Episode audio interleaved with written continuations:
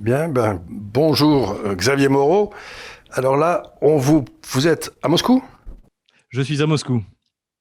Et on va vous interroger un petit peu sur euh, les aventures d'un aventurier français ou les aventures d'un Français en Russie. Alors j'aimerais d'abord que vous, nous, vous vous présentiez un petit peu et que vous nous disiez pourquoi vous êtes en Russie, qu'est-ce qui vous y a amené et euh, quelles sont vos, vos, réflexions, parce que ça fait quoi 14-15 ans que vous êtes là-bas? Ça fait 21 ans depuis le mois de mars dernier.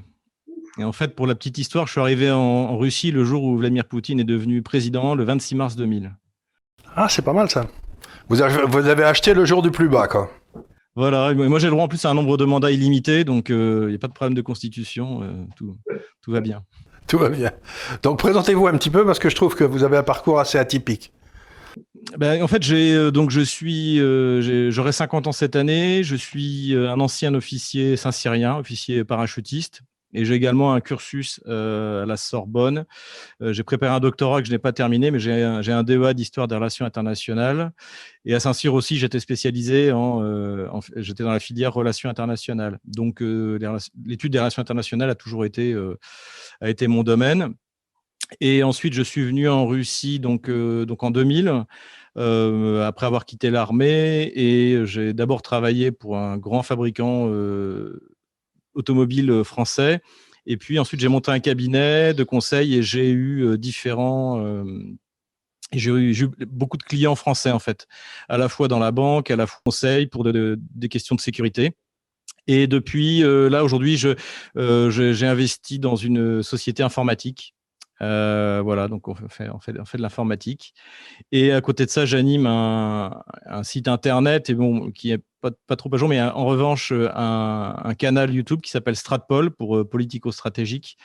Et chaque semaine, je fais un bulletin euh, qui analyse euh, du point de vue russe les questions à la fois euh, politique, économique et, euh, et militaire, puisque j'ai également travaillé pour le complexe militaro-industriel français en Russie jusqu'aux sanctions en 2014. D'accord. Donc, et ça vous a pas trop gêné les sanctions? Ah, évidemment, tout s'est arrêté dans, ce qui était la coopération militaro-industrielle. C'est dommage parce qu'il y avait de, de, grandes choses qui se préparaient. Euh, mais j'avais, c'était pas mon seul client, donc j'ai rebondi euh, sans trop de difficultés, il faut le dire. Euh, et puisque ici, depuis quand même depuis là, en fait, la, situation économique va vers le haut. Alors, il y a de temps en temps débat, mais quelqu'un qui veut entreprendre, qui veut faire quelque chose, il y a, moyen de, gagner de l'argent, il y a moyen de, de, faire des affaires intéressantes. Alors, je vais commencer donc en 2014.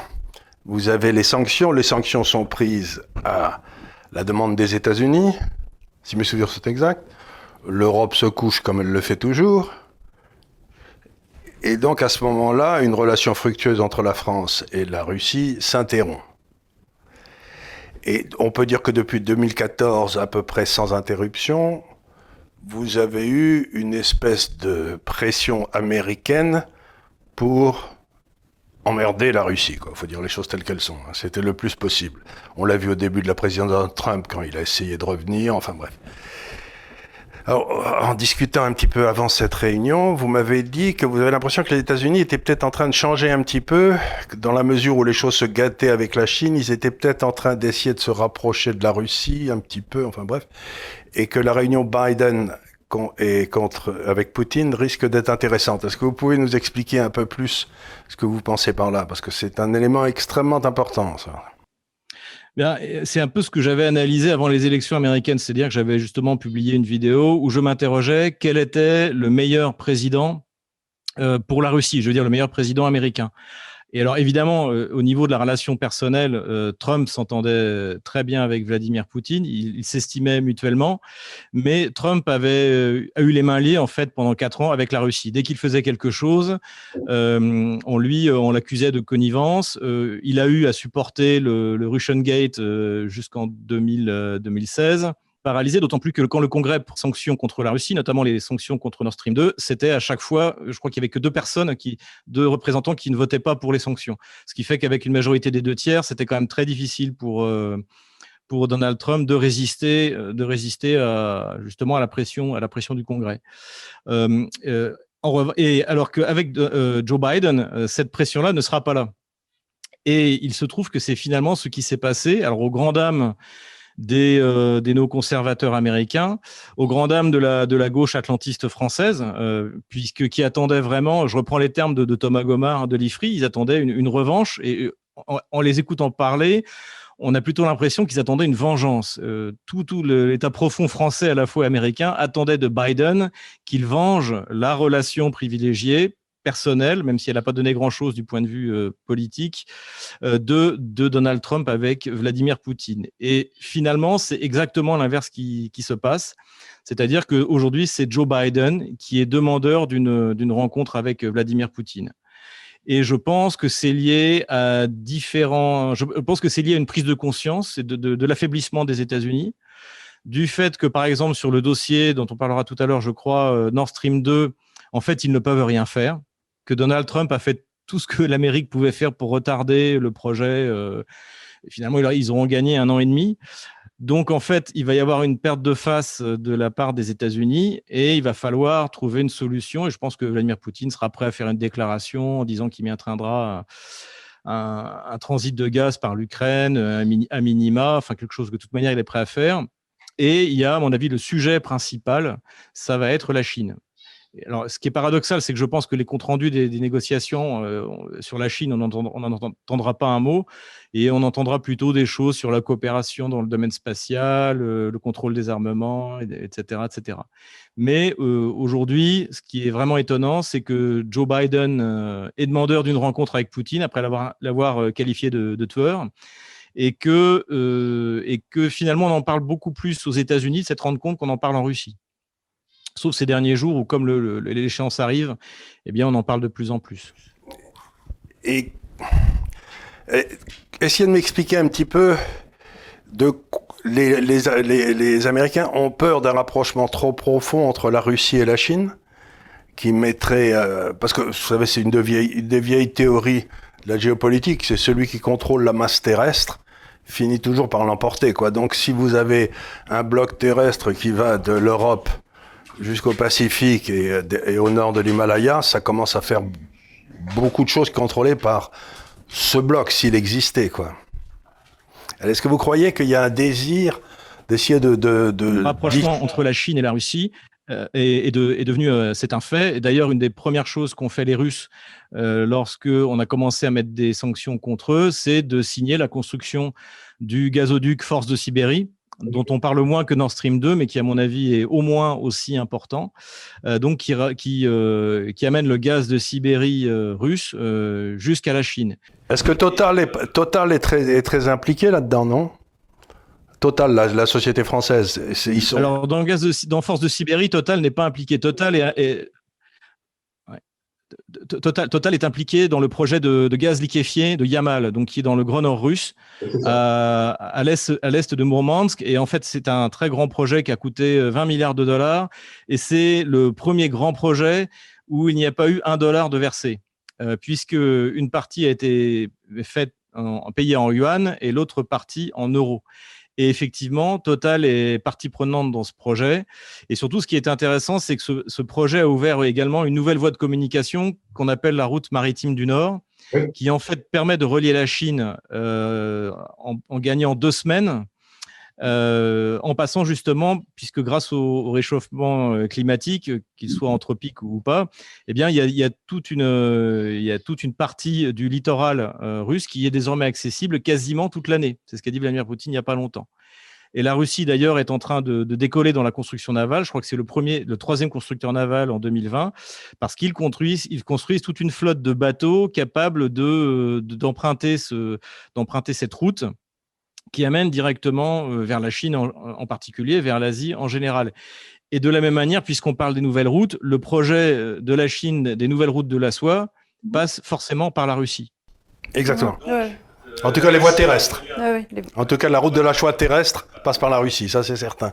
Donc il y a quand même des éléments de rapprochement structurel très forts entre la Chine et la Russie. Qu'est-ce que pourraient faire les États-Unis pour essayer de, de, mettre un petit peu de, ben, Trump a gagné un an et demi.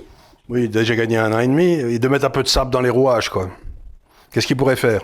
Je ne pense pas qu'il pourrait mettre vraiment du sable dans les rouages, mais je ne pense pas de toute manière que ce soit vraiment nécessaire parce que la Russie, contrairement à ce qu'on entend souvent, n'est pas dans une relation de dépendance avec la Chine. Euh, si vous voulez, euh, la, Chine, par exemple, a investi en 2020 163 milliards de dollars dans le monde et ont été investis en Russie que quelques centaines de millions de dollars. La Russie investit bien davantage en Europe, aux États-Unis, et même tous ces efforts de lobbying concernent beaucoup moins la Russie que, que, notamment l'Europe. Donc, attendez une seconde, là, c'est important ce que vous dites. Est-ce que la Chine a peu investi parce que euh, ils n'avaient pas envie d'investir, ou est-ce que c'est les Russes qui les empêchaient d'investir parce qu'ils n'avaient pas envie de voir trop de Chinois chez eux? Je pense que euh, la, la, Chine n'a pas besoin d'investir euh, en Russie parce que je pense que les places sont déjà prises, notamment par les Européens. Parce que les sanctions, si vous voulez, euh, du point de vue économique les plus, euh, les plus importantes, c'était l'interdiction aux institutions financières occidentales de refinancer à, plus d'un mois? Mais tous les investissements directs ont été maintenus. Et aujourd'hui, vous avez euh, en Russie, par exemple dans le domaine automobile, vous avez toutes les grandes marques françaises, allemandes, sauf peut-être Audi, euh, et même les, euh, euh, certaines marques asiatiques qui sont déjà, déjà présentes. Et ensuite, si vous regardez au niveau des bons du trésor russe, la Chine n'en achète pas. On parle également d'un risque de, de, colonisation humaine, mais ces 30 dernières années, alors qu'il y a 100 millions de Chinois qui vivent à la frontière russe, le long de la frontière russe, il n'y a que 30 000 passeports chinois qui ont été donnés par la Russie aux Chinois. Donc en fait, on s'est construit un modèle euh, de, déséquilibre entre la Russie et la Chine qui n'existe pas. Parce que la Russie, euh, se méfie, il faut le dire, ça vous avez raison. Euh, sur certains côtés, effectivement, elle n'a pas non plus envie de laisser un partenaire aussi puissant s'installer. Mais je pense que le, but de la Chine, c'est davantage de, peser sur les Occidentaux. Euh, la preuve, c'est que je, regardais un, tableau il y a aujourd'hui. Euh, je crois que c'est euh, un quart de la dette américaine est encore détenue par les Chinois, l'autre quart par le Japon. donc, et la, Russie, elle détient, je crois, 1% de la dette. Donc, c'est. Ils viennent de, ils viennent de finir de la vendre, d'ailleurs, d'après ce que j'ai vu. Oui, oui, tout à, oui, voilà. Et en plus, voilà, en revanche, oui, il y a un effort de dédollarisation de, la Russie. Mais hum, je, pense que Joe Biden, sur la question chinoise, repartira assez rassuré. Maintenant, c'est aussi, c'est aussi à lui de jouer parce que euh, si la Russie s'est davantage tournée vers la Chine, encore une fois, c'est parce qu'elle a été sanctionnée, c'est parce qu'on l'a, on l'a jeté, euh, jeté dans les bras de. On l'a jeté dans les bras des, Chinois, exactement. C'était une erreur. Bon, il y a, C'était une erreur, euh, mais cela dit, encore une fois, dans l'investissement direct en Russie, pour l'instant, ça ne se voit pas. La, la seule grosse entreprise chinoise que je je vois qui a investi en, Russie, c'est Aval, le fabricant automobile, qui là a fait un très gros investissement. Ils ont construit une usine dans la ville de Toula, ils ont investi 250 millions de dollars et ils ont investi encore 250 autres millions de dollars euh, pour eux-mêmes euh, construire toute une chaîne de, sous-traitants. Donc ça, c'est ce que j'ai vu de plus significatif. À côté de ça, il faut voir aussi que la Chine est un gros acheteur d'armement russe, notamment des avions de chasse. Mais quand vous davantage dépendant de celui qui vend que, que, celui qui les achète, puisque vous êtes tenu pour les 20, pourquoi pas 30 prochaines années. Pour les pièces de rechange. Etc. Ça, on l'a vu, on l'a vu avec. Euh, euh, la, relation entre la Russie et la Chine est équilibrée. Et contrairement à ce que pensent, euh, je pense, les, certains occidentaux, la, la, Russie joue son jeu sans idéologie. Si je, je, pense qu'il y a une grosse différence, puisqu'on parle souvent de nouvelle guerre froide, c'est que en 1946, avec le discours de Fulton de Churchill, avec le rideau de fer, avec la doctrine Jdanov de l'affrontement des blocs, on était dans deux affrontements idéologiques, on va dire les démocraties libérales contre les euh, démocraties euh, socialistes. Euh, Aujourd'hui, c'est pas le cas. Vous avez d'un côté, en revanche, un Occident qui, essaie d'imposer ses valeurs qui sont largement contestées dans non seulement en Russie, mais dans toute une partie de l'Europe de l'Est, euh, et une Russie qui joue le pragmatisme à 100%. Et la Chine, c'est pareil. La Chine ne veut pas nous imposer un modèle chinois euh, à Paris ou à Berlin. Ils ne vont pas financer des ONG euh, pour, euh, pour je ne sais pas, nous faire favoriser, je sais pas, le, mariage homosexuel ou, quoi que ce soit. Donc, on est finalement, il n'y a, que l'Occident qui veut, qui veut encore, et à mon avis de moins en moins, entretenir une guerre idéologique contre la Russie et surtout, la Russie ne veut pas participer à cette guerre, ça n'intéresse pas. La Russie veut des relations avec les grandes puissances, notamment les grandes puissances européennes, c'est-à-dire avec l'Allemagne, avec qui elle parle et avec qui ça marche, avec la France, avec laquelle elle voulait parler, mais elle s'est rendue compte qu'elle n'avait rien en tirer. Donc aujourd'hui, en fait, euh, ils écoutent plus ou moins ce que dit Paris sans, vraiment y prêter attention. Et même, pourquoi pas, avec les États-Unis. Et c'est d'autant plus facile que c'est un rapport sans idéologie. Il y a, on n'essaie pas de donner des leçons de morale aux États-Unis, on n'essaie pas de donner des leçons de morale à la France ou à, ou à l'Allemagne. Et, et en échange, on attend un rapport purement, des rapports purement économiques de, des rapports technologiques, euh, de, développement, euh, de prospérité euh, conjointe. En fait, c'est ça. Une, Alors, vous avez... prospérité conjointe. Voilà. Je, je, vais vous poser donc une deuxième question maintenant. Si vous avez manifesté, le, vous, avez vous avez dit que les rapports avec l'Allemagne étaient bons et les rapports avec l'Allemagne vont devenir entre l'Allemagne et la Russie d'autant plus, de plus en plus étroits à cause du gaz russe, qui va faire, je sais pas combien, la moitié de, euh, de, des besoins d'énergie de l'Allemagne, surtout que l'Allemagne est en train de suivre une politique énergétique suicidaire, donc il euh, y a un gros problème qui se présente. Euh, l'une des thèses que les, pas les pessimistes, mais les réalistes, mettons, ont souvent poussé, c'est que l'Allemagne, dans le fond, elle allait s'allier avec la Russie, laisser tomber les États-Unis, laisser tomber l'Europe, et se dire, moi, j'ai tout le continent asiatique, si je mets avec la Russie, avec la Chine, j'ai pas besoin de ce poids mort autour de moi que sont devenus les, qu'est devenue la construction européenne. Euh, c'était un peu la thèse de l'ancien chancelier euh, allemand, vous savez, qui avait beaucoup poussé euh, Schröder. Là, c'était donc donc est-ce que vous sentez, vous voyez un rapprochement encore plus étroit entre l'Allemagne et la Russie? Est-ce que ça vous paraît gros danger à moyen terme? Ça va pas se passer tout de suite, mais on, on sait très bien que l'ordre d'après 1945 est en train de s'écrouler, quoi. Euh, je pense que vous avez tout à fait raison. Euh, je pense que ce rapprochement euh, entre l'Allemagne et la Russie est déjà effectif. Pourquoi? Parce qu'en fait, il y a un accord, je vais dire, transcourant euh, c'est-à-dire que ce soit le, SPD, que ce soit l'AFD, euh, l'Alliance für Deutschland. SPD, c'est donc c'est les sociodémocrates allemands, allemande, Die Linke, l'extrême gauche allemande, euh, la CDU ou CSU, euh, donc la, droite euh, chrétien démocrate allemand. Il y a un consensus sur le fait que la Russie doit faire partie de la zone, encore une fois, de prospérité commune. Et pour, différentes raisons, et, mais notamment les raisons énergétiques. Euh, vous disiez, c'est que non seulement la Russie, euh, effectivement, euh, exporte beaucoup de gaz en Allemagne, mais, toute l'Europe dépend du gaz russe. Et il faut voir une chose qui est, qui est fondamentale, c'est que en 2020, la Russie, la, consommation de gaz en, en, Europe a été, je crois, de 320 milliards de mètres cubes. Je, crois que c'est à peu près ça. La Russie a exporté la moitié. Toutes les ressources de gaz autres que la Russie euh, sont en déclin. La, Norvège a atteint son pic gazier euh, il y a quelques années déjà. Euh, sa production baisse légèrement. Il y, a encore, de la marge, mais elle elle commence déjà à baisser. l'autre, l'autre champ gazier est en Danemark. il est déjà en train de baisser. Je crois même qu'on parle de le fermer en 2022. L'Algérie a atteint son pic gazier également.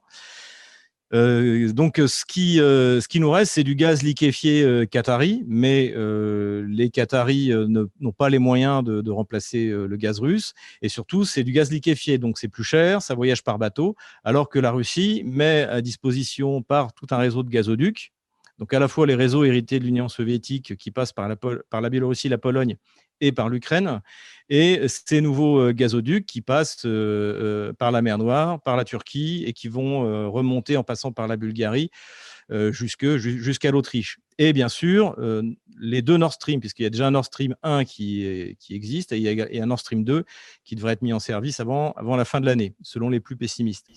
Alors, ça m'amène à vous poser une autre question, là, c'est les Polonais doivent avoir de l'urticaire avec ça l'Allemagne et la Russie qui se rapprochent, vous savez, c'est un truc qui dans l'histoire leur a pas tellement réussi, quoi. Ils sont, les Polonais, ils ont, comme disons, que, vous savez, c'est la, Pologne, c'est un truc plein de, plein de fondrières, de forêts, de brouillard et qui est envahi par les Allemands tout le temps, quoi. Tout le monde sait ça, quoi. C'est donc, donc je me demande exactement comment les Polonais doivent prendre ça. Ils doivent, ils doivent, ils doivent se rapprocher des Américains comme des fusées, non?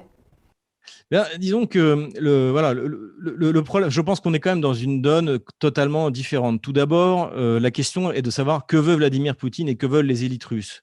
Euh, les élites russes sont le fruit de la chute de l'Union soviétique. Et ce qu'on comprend, ce qu'on comprend souvent pas en, Occident, c'est que euh, les Russes faisaient partie de ceux qui voulaient sortir de l'Union soviétique.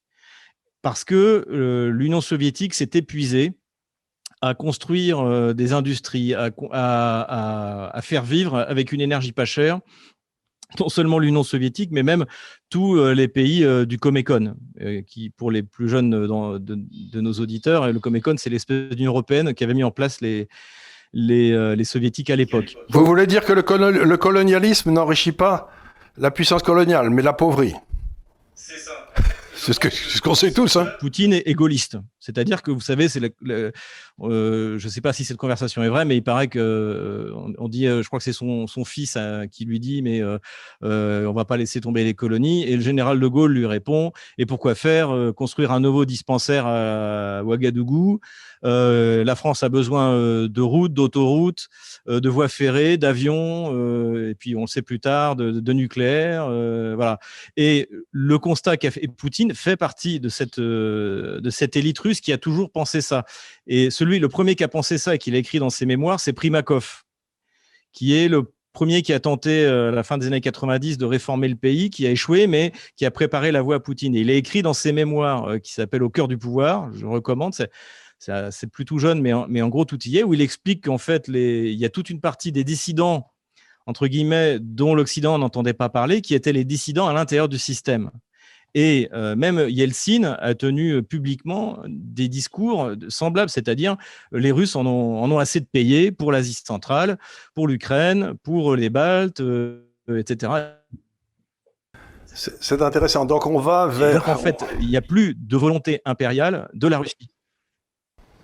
Il n'y a, plus de volonté impériale. Ils ne veulent pas repousser leurs frontières. Elles sont là où elles doivent être et c'est très bien comme ça. Donc un rapprochement Allemagne-Russie, mais alors ça nous laisse dans une situation, nous on s'était toujours alliés avec la Russie, parce que c'était pour, pour avoir un fond de revers vis-à-vis de l'Allemagne, quoi, vous voyez ce que je veux dire? Tandis que là, si les Allemands et les Russes se rapprochent, et qu'est-ce qu'on vient nous les Français? Ben, on peut, on peut, euh, ce, que, ce que les Russes attendent de la France, c'est que la, France fasse, partie de ces zones de prospérité commune euh, avec euh, l'Allemagne. avec l'Allemagne, je, je, pense que ce dont ont envie les Russes, c'est de recréer le traité de Vienne, c'est-à-dire que les grandes puissances, les grandes puissances européennes, c'est-à-dire la France, l'Allemagne et la Russie, pourquoi pas l'Angleterre, mais j'y crois pas trop, se mettent d'accord pour faire régner l'ordre en Europe. Voilà, d'empêcher les petites nations de, de, s'écharper entre elles, de venir essayer de s'en prendre euh, justement, euh, d'imposer leur volonté. Et euh, plutôt d'imposer l'anarchie qui, qui, est souvent le. Et, Poutine serait Poutine serait le nouveau Metternich? Il y, a, quelque chose comme ça, ou, un, nouveau Alexandre en fait, un nouvel Alexandre. c'est pas mal. C'est une belle. je, je, je, pense que c'est quelque chose, euh, c'est quelque chose qui, euh, qui, qui, intéresserait les Russes, puisque les Russes comprennent bien qu'ils euh, ils ne peuvent pas parler euh, avec la Pologne. Euh, ça ne sert à rien de parler avec les Baltes. Ça ne sert pas à grand chose de parler avec les Tchèques ou les Slovaques. On peut parler avec les pays sérieux, c'est-à-dire eh bien l'Autriche, l'Allemagne et en principe la France, c'est-à-dire les, les pays suffisamment puissants et les pays qui ont suffisamment qui pourraient avoir en principe une, une volonté de puissance suffisante pour tenir tête notamment aux pressions de l'extérieur, quelles qu'elles soient, et particulièrement des États-Unis. Et ça, l'Allemagne a démontré à la Russie qu'elle était capable de le faire avec Nord Stream 2. Donc là, l'Allemagne vient de marquer des points et vous avez raison. il est clair qu'aujourd'hui, euh, euh, euh, Vladimir Poutine écoute d'une oreille distraite ce que dit l'Union européenne, d'une oreille encore plus distraite ce que dit la France, et, en revanche, et, tout oui pour, pour l'Allemagne et serait même prêt d'ailleurs aussi un rapprochement avec l'Italie si euh, on avait le retour, euh, pas forcément de Berlusconi, mais de quelqu'un qui soit sur sa ligne, c'est-à-dire une ligne de réalisme politique et économique euh, qui, démontre que ben, on a tout intérêt à s'entendre avec la Russie, parce que la, Russie, non seulement est un, est un grand fournisseur irremplaçable d'énergie, mais c'est aussi un marché énorme potentiellement. C'est un pays dont tous les indicateurs, tous les indicateurs économiques russes quasiment sont au vert. Les, les réserves sont énormes euh, et surtout il y a une, toute une le, le, le, pays en fait ça se voit pas trop parce que Vladimir Poutine n'a pas fait de relance keynésienne mais il a fait une relance de l'économie russe par la production et qui est en train de donner des résultats. Alors, c'est moins spectaculaire que de redistribuer de l'argent euh, qu'on n'a pas en s'endettant. Mais euh, le fait est que euh, je, discutais avec des grands fournisseurs de, matériaux de construction français installés en Russie qui construisent des usines. Et ils me disaient, ils n'ont plus d'entrepôts. les entrepôts sont vides. Dès qu'ils produisent quelque chose, c'est vendu. donc, ils sont obligés de construire des usines pour satisfaire à la. Oui, c'est le multiple. Les principaux clients, ce sont des constructeurs d'usines et non seulement dans la partie occidentale de la Russie, mais, mais, maintenant en Sibérie et en Extrême-Orient russe. Ça, c'est intéressant. C'est ce qu'on appelait le multiplicateur d'Aftalion il y a longtemps. Enfin, c'est pour, ce, pour, les, pour les rares économistes qui doivent nous écouter. Ça leur rappellera peut-être quelque chose à une époque où on apprenait en France autre chose que le keynésianisme où il y avait des, économistes français sérieux. Donc ça, c'était la deuxième question. Le rapprochement avec l'Allemagne semble bien orienté. Le rapprochement avec les États-Unis semble bien orienté. Ça vous donne envie d'acheter des obligations russes? Enfin, c'est pour ceux qui nous écoutent, c'est un, c'est un, tout, vous n'avez pas le droit, mais si vous pouvez, vous le faites. Voilà, ça c'est un petit conseil en passant. Alors si pour l'instant, vous, alors les obligations russes, vous avez le droit. Vous avez le droit pour l'instant. Elles n'ont pas été. Euh, euh, si vous êtes américain, vous, vous n'avez le droit de les acheter que sur le marché secondaire. Voilà, c'est ça. Voilà, mais en fait, bon, c'est, euh, Biden a pris depuis qu'il est arrivé des sanctions symboliques. ils ont interdit, ont annoncé que, en gros, le, le, procureur général, le chef du FSB, le chef du renseignement extérieur n'avait n'avait pas le droit de venir aux États-Unis et d'y détenir des actifs. Et bon, mais cela dit, c'est déjà interdit par la loi russe, vous voyez. Donc, euh, c'est des, des, sanctions purement symboliques. Et la sanction la plus, on va dire, la plus euh, significative qui a été prise, ça a été celle-là, ça a été d'interdire euh, aux institutions financières américaines d'acheter des bons du Trésor russe sur le marché primaire. Mais cela dit, elles les achetaient déjà sur le marché secondaire et parce que ce sont des bons du trésor extrêmement euh, rentables, c'est parmi les plus rentables du marché. Et surtout, encore une fois, la Russie a un endettement, euh, c'est 20% de son, euh, de son PIB. Ils ont 600 milliards de réserves de change. Ils ont un fonds du bien-être national à 180 milliards. ils ont un chômage quasiment un taux incompressible. L'inflation baisse L'inflation est plus ou moins sous contrôle, même plutôt plus que moins. Voilà, l'inflation est à 5%. Il y a eu une montée assez forte. Euh, donc, donc, la Russie n'était pas forcément responsable, mais avec toutes ces des quantitative easing qui ont été faits une fois de plus. Oui, mais les matières premières ont monté, c'est évident. Voilà, donc je vois, c'est pas c'est pas moi qui vais vous l'apprendre puisque je l'ai appris de vous. donc euh, donc en fait en fait elle a réussi à maîtriser et la Banque centrale a une politique extrêmement conservatrice, alors qui est critiquée parce qu'il y a une critique, il y a une critique keynésienne en Russie. Il y a euh, des gens autour de, de Glaziev euh, bah, qui sont proches de gens comme Il faut les mettre dans des camps. Il faut les mettre dans des camps en Sibérie, ces gens-là. Arrêtez-les tant qu'il est temps, parce que vous imaginez pas le mal qu'ils peuvent faire. Vous savez, les Keynésiens, ils vous détruisent une économie et un pays. En l'espace de 20 ans, ils vous foutent tout en l'air. Donc, il faut, si vous pouvez faire passer un message à, à Poutine, c'est vite, vite, mettez-les dans des camps, ceux-là. C'est les seuls qui doivent y être. Enfin, je blague. Hein. Écoutez, d'après les déclarations qu'a fait Vladimir Poutine, euh, justement, on, le, euh, on, a, on, lui a posé des questions. Euh, c'était très intéressant de suivre les débats du, du Forum économique de Saint-Pétersbourg. Bien, alors maintenant, je vais vous ramener un petit peu, oui. Oui, je voudrais vous ramener un petit peu à la France puisque vous êtes ancien officier. J'imagine que vous avez voulu être officier parce que vous vouliez servir votre pays, etc. Vous avez vous avez, euh, vous avez vu que c'était difficile, vous êtes parti voir ailleurs, bah, très bien. Mais en France, il s'est passé quelque chose dans le milieu des officiers. J'ai interrogé euh, Monsieur Fabre Bernadac ici sur cette chaîne euh, qui avait été à l'origine de la première des lettres. Euh, vous devez avoir des contacts avec d'anciens camarades de promotion ou d'anciens officiers avec qui vous avez été en.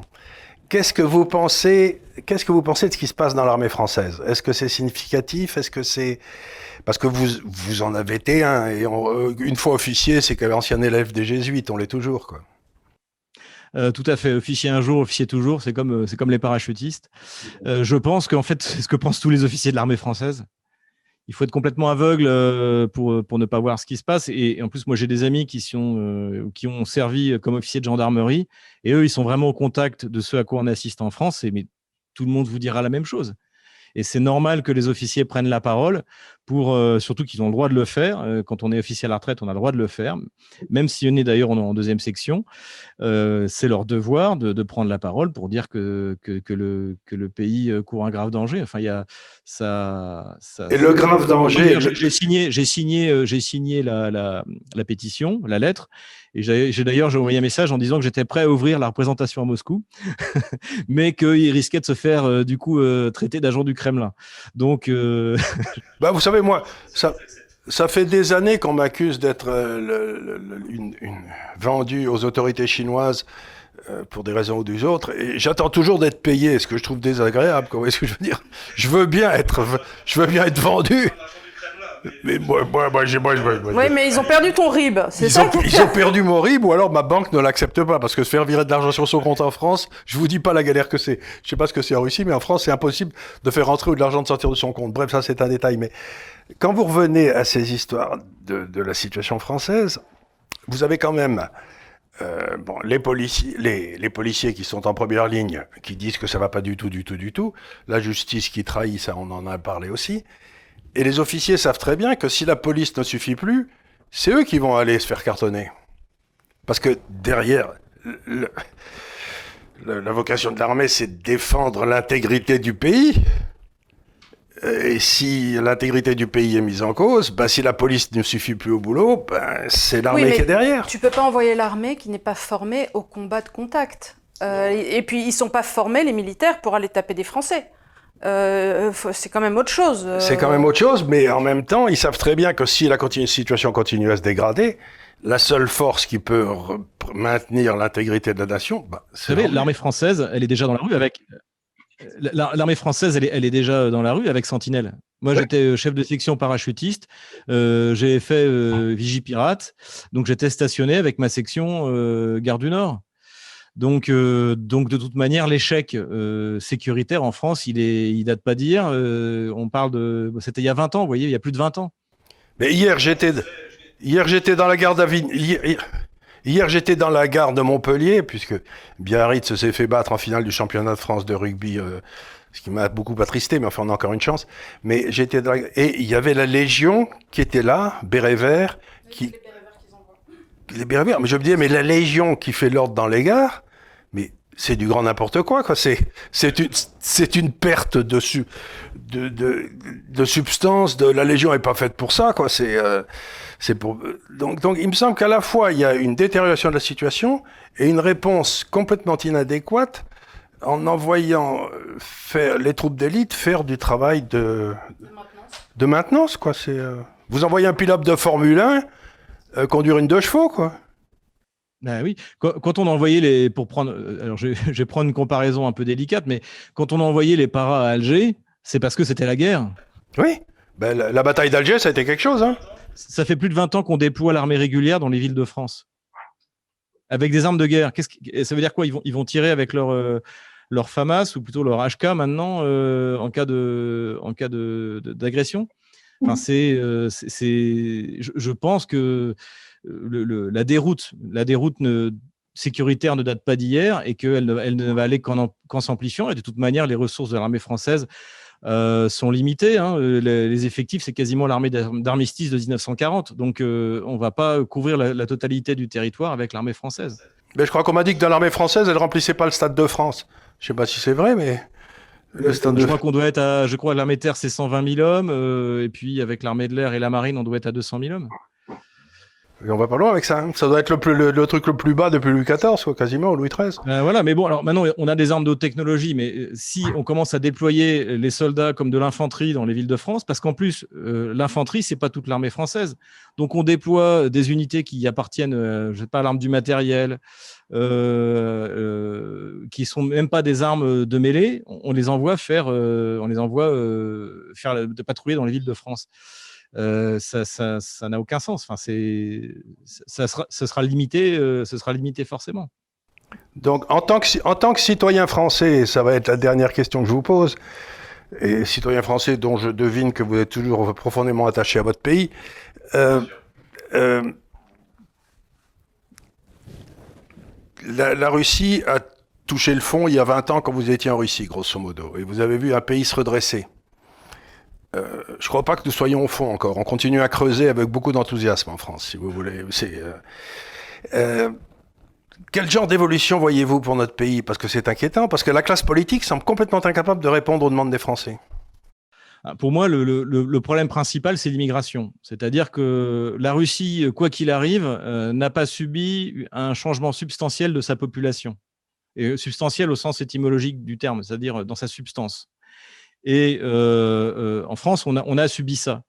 Et la question, c'est euh, si le général de Gaulle avait raison quand il disait que la France était un pays de race blanche, de, de culture gréco-latine et de civilisation chrétienne, s'il avait raison, ça veut dire que dans ce cas, ce à quoi on assiste, c'est plus la France, puisque désormais, là, on n'y est pas encore, mais Mélenchon était fier de nous annoncer quand, je crois en 2030, ou je sais pas quelle chance il donnait, euh, eh bien, euh, la France serait devenue, euh, serait devenue un pays à parité, on va dire, entre les Français de souche ou les Français blancs, et, les Français d'origine immigrée. Et moi, ce que je vois, c'est le, problème dans le redressement, c'est ça, c'est qu'il faut quand même un minimum d'unité euh, ethnique euh, dans une nation. Je, pense que, par exemple, personne ne va nier que l'identité du Mali est noire et musulmane. Donc pourquoi est-ce que la France serait le seul pays, enfin, ou les, plutôt les pays occidentaux seraient les seuls pays dans le monde qui doivent être euh, multiethniques et multireligieux? Et ça ne veut pas dire que, justement, comme disait le général de Gaulle, c'est bien qu'il y ait des jaunes, des noirs, etc. mais entre en avoir une petite minorité et en avoir désormais une majorité qui remet en cause la cohérence et la cohésion du pays parce qu'elle est arrivée trop vite qu'en plus euh, le système euh, éducatif a été complètement saturé, donc en fait plus personne n'apprend à parler français, ni les blancs, ni les noirs, ni les arabes, eh bien je, pense que euh, c'est carrément le modèle des années 80, c'est-à-dire de ce modèle d'assimilation qui doit être qui doit être remis en cause. Je pense qu'un pays pays doit avoir un minimum d'unité ethnique pour exister, pour, se maintenir dans son identité. Alors, c'est pas très politiquement correct ce que je dis, mais euh, ce qui empêcherait aujourd'hui la France de réaliser euh, cet effort qu'a fait la Russie euh, il y a 20 ans, bah, je pense que c'est ça justement. C'est qu'est-ce que tout le monde sera prêt à adhérer à cet effort, à faire cet effort qu'ont fait les Russes, de serrer les dents pour. ça, serrer les dents, on sait plus trop faire. Vous connaissez la blague, vous connaissez la blague de Coluche là qui il dit le Niger aux Nigérians, tout le monde dit bravo. L'Afrique aux Africains, tout le monde dit bravo. La France aux Français, tout le monde crie raciste. c'est, la question, c'est ça. C'est, pourquoi est-ce qu'on est, pourquoi est-ce que seuls les pays occidentaux doivent être multiethniques? C'est une bonne question. C'est une bonne question. C'est. Euh... Je sais pas. Je tombe amoureux d'une malienne, que j'épouse une malienne, que j'obtienne la citoyenneté malienne. Je vais pas débarquer au Mali en disant, bah, écoutez, j'ai une bonne nouvelle pour vous. Vous êtes un pays multiethnique et l'identité malienne euh, est, euh, est, blanche, autant qu'elle est noire. Vous pouvez, vous pouvez le faire, mais je suis pas sûr que ça marchera. Voilà, non. Donc, donc, on a, on a des problèmes très gros devant nous et on n'a pas vraiment les outils de, pour les pour les traiter, quoi. C'est un peu ce que votre c'est ça, c'est ça.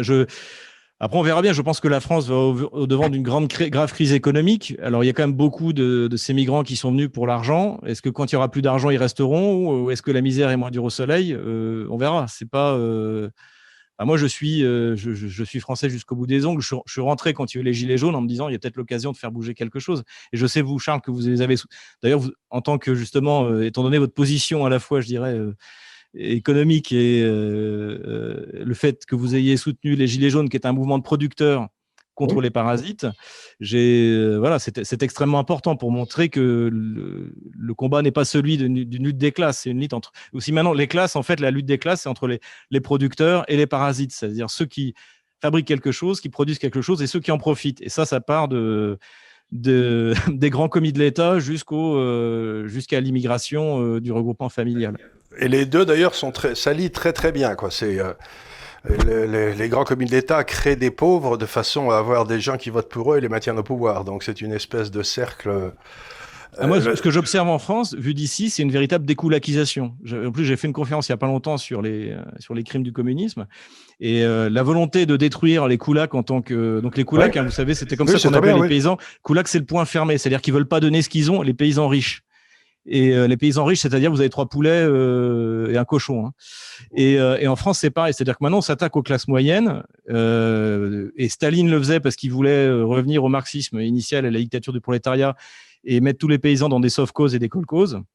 Et eh bien en France, c'est pareil. En fait, on veut détruire la propriété privée, on veut détruire la classe moyenne et mettre tout le Et les petites entreprises, et les petits. Et les, petites entreprises, parce que le Covid a été très utile à détruire tout le tissu de petites entreprises françaises, tout en laissant les grandes entreprises. Euh. Bon, ben écoutez, euh, c'était une, euh, une information intéressante. Je vous demanderai peut-être de venir participer à nos réunions de temps en temps. Vous voyez ce que je veux dire, qu'on se parle comme ça, au bénéfice de nos, de, ceux qui veulent bien nous regarder. Et puis, il faudra leur dire, il faut leur dire aussi d'aller vous regarder sur votre chaîne YouTube, parce que c'est, s'ils veulent en savoir plus. Mais il me semble que... Bon, je sais bien qu'il faut jamais désespérer, mais comme le disait euh, Churchill, la situation est désespérée mais non sérieuse. Il serait temps de... il serait temps de considérer le côté désespéré et de devenir sérieux, quoi. Mais enfin, ça. Non, mais je pense que la France est un pays, la France est un pays 1500 On en a vu d'autres. Et euh, je crois au sursaut français. Mais la question, c'est qu'il faut regarder euh, les choses en face. Et je pense que la réalité migratoire doit être regardée euh, avec. Euh, Alors j'ai un petit espoir. J'ai un petit espoir que je vous dis comme ça à la fin parce que c'est que je me fais arrêter dans la rue maintenant assez souvent parce qu'il y a des gens qui me disent vous avez raison, continuez. Des braves gens, qui, qui, me donner des grandes claques dans le dos. et il y en a un sur deux, c'est un, un immigrant.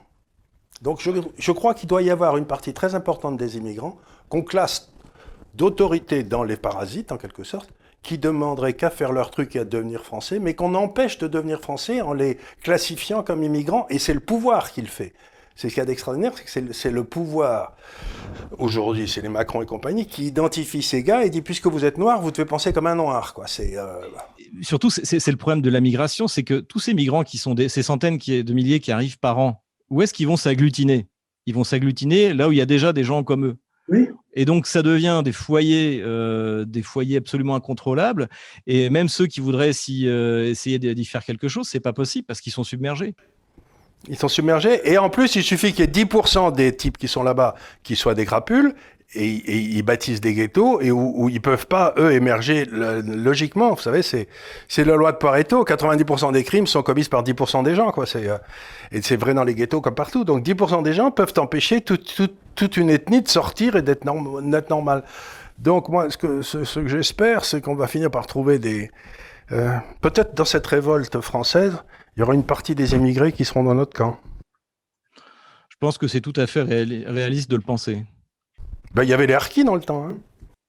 Oui, mais même sans, sans, sans parler d'harkis, je pense que de toute manière, enfin moi j'ai des discussions avec des, des Français d'origine immigrée, ils le disent eux-mêmes, la France, la France c'est un pays de blancs euh, chrétiens. Et ils n'ont pas envie, ils ont pas envie que ça devienne un pays, euh, un pays de, de, noirs ou d'arabes euh, musulmans. Et surtout que dans tous les pays dont ils sont. La, la question, c'est qu'est-ce que c'est que l'identité de la France? Et, euh, et euh, pour moi, l'identité de la France, elle est, définie dans cette phrase du général de Gaulle. Alors peut-être qu'il irait en prison pour l'avoir dit aujourd'hui, mais euh, voilà, c'est celle-là. Et euh, c'est, je pense que même parmi les immigrés, les qui viennent en France en, voulant y travailler, en voulant faire quelque chose, euh, c'est pas, ils veulent pas une France multiethnique, ils veulent, la France du général de Gaulle telle qu'elle était dans les années, dans les années 60. Donc, donc voilà, et ça, il faut l'admettre, c'est tout, c'est une réalité. Il faut, il faut tout à fait l'admettre, et c'est très important, mais voilà, bah écoutez, moi j'ai été très content de cette conversation, puis j'ai été content de vous revoir. La dernière fois qu'on s'était vu, je crois que c'était dans un abominable troquet du côté de la maison de la radio, là-bas, dans mon ancien bureau. Qui me manque, euh, vous. C'était. Euh, donc, euh, bah, vous passez à Paris de temps en temps euh, bah, écoutez, euh, tant que vous aurez un, un, un couvre-feu à 21h, que vous obligerez les gens à mettre le masque dans la rue, je ne viens pas. Vous, avez, vous êtes comme mon fils. Qu'est-ce qui peut gueuler contre lui vit euh, au fin fond du Canada Qu'est-ce qui peut gueuler contre le masque? Résultat, on dirait Crohan le guerrier parce qu'il refuse de mettre le masque. Du coup, il refuse d'aller chez le coiffeur. Du coup, il a les cheveux ici. il se fait des queues de cheval. mais c'est assez rigolo. Bon, c'est un ancien officier aussi. Bon, ben, merci beaucoup. Merci beaucoup, Xavier. Merci beaucoup, Xavier. Et puis, restez en contact. Et puis, on va essayer de, de, de on va regarder avec soin votre votre YouTube aussi parce qu'il y a des choses donc on va pouvoir euh, utiliser. Voilà. N'hésitez pas. Je mettrai les liens. Merci mille fois. Merci beaucoup.